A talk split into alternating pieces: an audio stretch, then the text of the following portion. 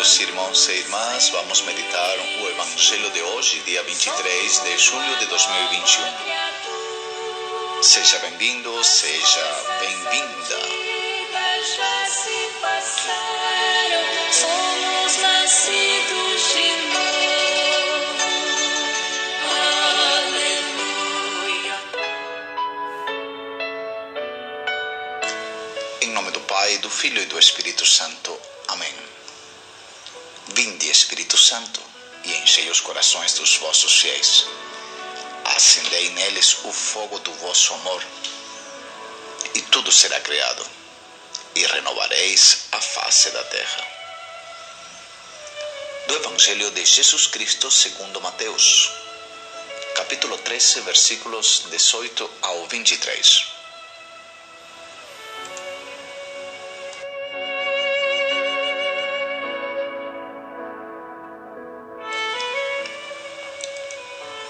Naquele tempo, disse Jesus aos seus discípulos: Ouvi a parábola do semeador. Todo aquele que ouve a palavra do reino e não a compreende, vem o maligno e rouba o que foi semeado em seu coração. Este é o que foi semeado à beira do caminho. A semente que caiu em terreno pedregoso é aquele que ouve a palavra e logo a recebe com alegria. Mas ele não tem raiz em si mesmo, é de momento. Quando chega o sofrimento ou a perseguição, por causa da palavra, ele desiste logo. A semente que caiu no meio dos espinhos é aquele que ouve a palavra mas as preocupações do mundo e a ilusão da riqueza sufocam a palavra e ele não dá fruto. A semente que caiu em boa terra é aquele que ouve a palavra e a compreende. Esse produz fruto e dá cem, outro sessenta e outro trinta palavra da salvação.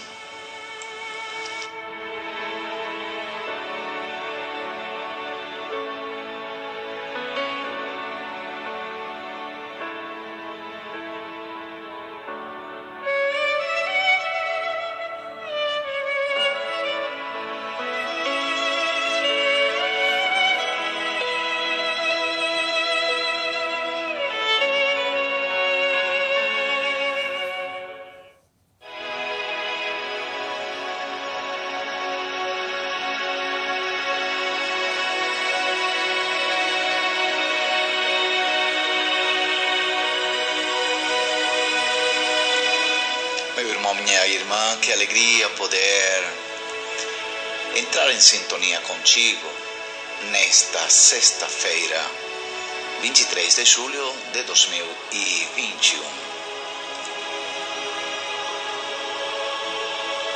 Meus queridos, todos somos bons sementes de Deus neste mundo. Deus não coloca nada de ruim aqui. E Jesus nos dá hoje um exemplo para podermos fazer uma interpretação espiritual tão importante, tão necessária, para poder entender o significado da parábola do semeador. Jesus compara os homens com quatro tipos, quatro classes de terreno. Sim, quatro classes de terrenos mesma semente. A semente é a mesma. A semente é a palavra de Deus. Mas dá resultados mais ou menos profundos conforme a resposta que cada pessoa dá à palavra de Deus. Ou seja, a semente vai se desenvolver segundo o terreno de cada pessoa. Você sabe, meu querido e minha querida, que o Evangelho é uma palavra viva. O Evangelho não é palavra morta. E sabem por que o Evangelho é uma palavra viva? Porque o autor do Evangelho, aquele que nos fala através das palavras proclamadas, está vivo. Sim, está vivo. Hoje, Jesus, Jesus está ressuscitado. E ele se dirige a você, sabia? Ele se dirige a nós de forma individual e também de forma coletiva, comunitária. Por isso o Evangelho não é uma coleção de ideias ou uma coleção de pensamentos bons. O Evangelho é o encontro com alguém. O Evangelho é o encontro com alguém. Se nós acreditamos que Jesus ressuscitou e por isso está vivo, o Evangelho é sempre atual. Porque trata palavras de aquele que está conosco. Hoje, Ele está conosco. Por isso, Ele hoje nos fala. E é preciso, é preciso, é importante, é importantíssimo dar ouvidos. Dar ouvido e abrir o coração para aquele que está falando sobre nós aqui agora. Você sabe o que isso significa? Quem te fala não é teu pai. Quem te fala não é tua mãe, não é tua namorada, teu namorado, teu filho, tua esposa, teu marido. Quem te fala agora é Jesus. Ele está aqui agora. Olha, seria uma falta de respeito, uma falta de educação, uma falta de sensibilidade humana não prestar atenção àquele que está falando. Muito mais ainda, se aquele que está falando é o nosso Salvador. Por isso, cada um deve se perguntar, ou deve perguntar ao Senhor, na sua meditação, na sua oração, o que hoje eu descobri de ti, Senhor através da passagem do Evangelho proclamada para mim hoje, o que hoje eu descubro de ti. Qual é a novidade que a palavra hoje me traz? É importante que todos os cristãos, pequenos e grandes, meditem a palavra. Eu não posso entender como é que nós queremos cristãos autênticos? Se nós não educamos os cristãos a meditar a palavra, ou seja, a ouvir o Senhor. Não posso entender um verdadeiro cristão se não presta ouvido à palavra de Jesus. Quantos de nós se detém por alguns instantes para meditar a palavra, para ler a palavra, para ouvir a palavra. Quantos pais dos catequizandos que nós temos ouvem a palavra? Quantos agentes de pastorais escutam a palavra? Meditam a palavra? Eu posso ver pelo número de visualizações que temos na palavra que são poucos. Mal chegam a 20 pessoas que escutam a palavra. Pelo menos escutar a palavra, escutar uma boa meditação. Quantas horas passamos ouvindo músicas, vendo TV, ou jogando conversa fora, enchendo nossa mente de coisas passageiras, de coisas supérfluas e a palavra de Deus. Onde está? Onde fica? Não podemos passar muito tempo fazendo, fazendo coisas, ajudando o próximo. Isso é bom, mas não é suficiente. Não é suficiente. Você será diferente. Você terá mais força. Você terá mais clareza se vai a fazer coisas após ter ouvido a palavra, meditado a palavra. Porque a palavra é o motor da nossa vida. A palavra ilumina nosso agir, nosso pensar, nosso sentir. A palavra de Jesus nos enche do seu amor. E esse amor que muitas vezes nós não temos para transmitir para as pessoas quando se aproximam de nós. Quantas vezes ficamos sem palavras? Ficamos sem jeito, sem nada que dizer. É necessário, meus queridos, criar esse hábito de nos aproximar da palavra diariamente, não somente ouvir no domingo, diariamente. E vou lhe dizer para vocês: alguns começaram a meditar a palavra de Deus com entusiasmo e alegria. Nossa, que bonito, que, que bom, que bom, que gostoso. E sabem por quê? Porque no início encontraram consolação da palavra. No início, essas pessoas se sentiram bem. Porém, é necessário perseverar.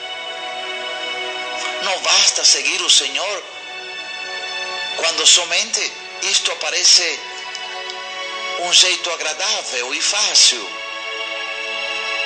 É preciso também seguir o Senhor nas provações com perseverança, com perseverança. Porque aquele que perseverar até o fim, esse será salvo. Assim nos promete Jesus no Evangelho de Mateus, capítulo 10, no versículo 22, sabem? É um conhecimento profundo de Deus. Conhecer Deus em profundidade. E somente vamos adquiri-lo com uma longa e incansável frequência, sintonia com o Evangelho. Um Evangelho que se lê, que se medita e se volta a meditar. O Senhor nos encontra com nossos fervores passageiros. Não. Ele espera nossas fidelidades perseverantes quando parece que tudo está escuro, que não tem luz, que existem caos. Fidelidade, fidelidade, perseverar, perseverar. E no seguimento do Senhor, e no seguimento do Senhor Jesus, que devemos saber escolher. Ninguém, ninguém, ninguém pode servir a dois senhores porque odiará um e amará o outro, ou se apegará ao primeiro e desprezará o segundo. Não podemos servir a Deus e ao dinheiro, não. Isso nos disse Jesus. Isso está muito presente nas nossas vidas. Quantas pessoas deixam de vir na igreja, deixam de vir a ouvir pelo menos a palavra, porque estão trabalhando? o descobrimento de Deus é uma maravilhosa aventura. Descobrir Deus é maravilhoso. É uma aventura que não se pode comparar. Mas esta aventura maravilhosa implica muita renúncia. muita entrega, um compromisso total. Um compromisso total. Quantos consagrados e consagradas renunciaram, mas não se comprometem totalmente. Se comprometem por algumas horas, por alguns instantes, por alguns dias. Não, o nosso compromisso como consagrados e consagrada deve ser total ao Senhor. Compromisso com a palavra as preocupações mundanas, os prazeres desenfreados, o afã da riqueza, vão sufocar a palavra de Deus em nosso interior. Por isso não devemos nos preocupar com o mundo, com as coisas do mundo. A riqueza promete muito, promete muito, mas saiba que também as riquezas decepcionam muito. E olha quanto decepcionam.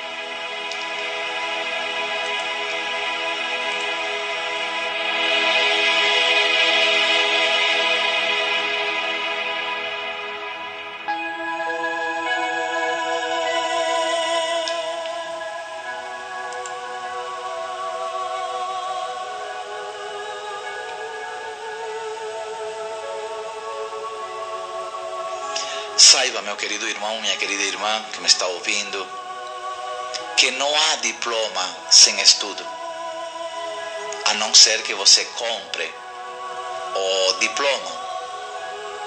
Portanto, se não há diploma sem estudo, também não haverá vitória sem luta. Não há colheita sem semear a semente e trabalhar pelo seu crescimento. Jesus fala de outra maneira. A semente que caiu em terra boa é aquela que ouve a palavra e a compreende e se produz fruto. Um grão de trigo, um grão, só apenas um grão de trigo que colocamos num terreno fértil é capaz de produzir centenas de grãos. Então depende de nós depende de mim, depende de você, meu irmão. Tudo que Deus criou é bom. Você foi criado por Deus. Então você é bom. Eu acredito isto. Eu não acredito que você é ruim, não. Porque Deus só cria coisa boa. Mas a pergunta que te posso fazer e que te devo fazer você é capaz de fazer algo de bom para os outros sem esperar nada em troca? Você será capaz? Seja você um terreno fértil, transformando tuas fraquezas em adubo para teu próprio crescimento e para o bem de todos. Se não conseguir produzir frutos você pode produzir um pouquinho, não 100, produz 60. Se você não pode produzir nem 100, nem 60, pelo menos produza 30. A única coisa que nos faz crescer e nos faz bem e faz bem para os outros é somente fazer o bem. É somente fazer o bem. Fazer o bem é dar frutos. O bem que você faz são os frutos que você está dando. Faça um pouquinho. Hoje, um pouquinho amanhã. E depois de amanhã. E você vai perceber que produziu bastante fruto. Muitos frutos não pode deixar para amanhã o bem que você deve fazer hoje. Hoje mesmo. Pensa, medita. Qual é o bem que eu devo e eu posso fazer hoje? Qual é o bem que eu posso e devo fazer hoje? Deus quer você hoje e no amanhã. Por isso ele fala para você todos os dias, para que você continue produzindo frutos e frutos gostosos, frutos em abundância. O Senhor espera de ti isso. Não defraudes o teu Senhor.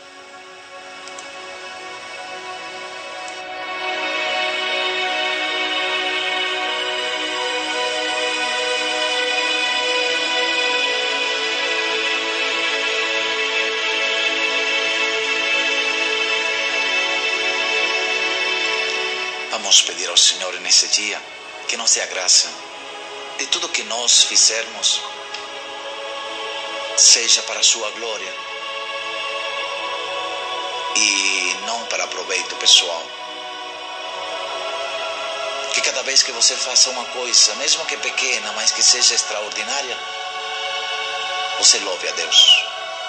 Porque você, eu, nós somos bons porque Ele nos criou bons.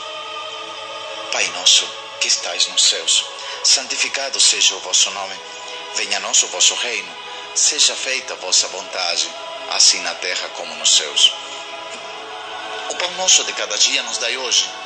Perdoai as nossas ofensas, assim como nós perdoamos a quem nos tem ofendido. E não nos deixeis cair em tentação, mas livrai-nos do mal. Amém. Lembrou que você pode fazer bem compartilhando com outras pessoas, mesmo que eles não participem. Esta meditação. Compartilhe coisa boa. Compartilhe mensagens bons. E que Deus e Maria, nossa mãe, te acompanhem nesta missão e te abençoe em nome do Pai, do Filho e do Espírito Santo. Amém. Louvado seja por ti, meu irmão, o nosso Senhor Jesus Cristo.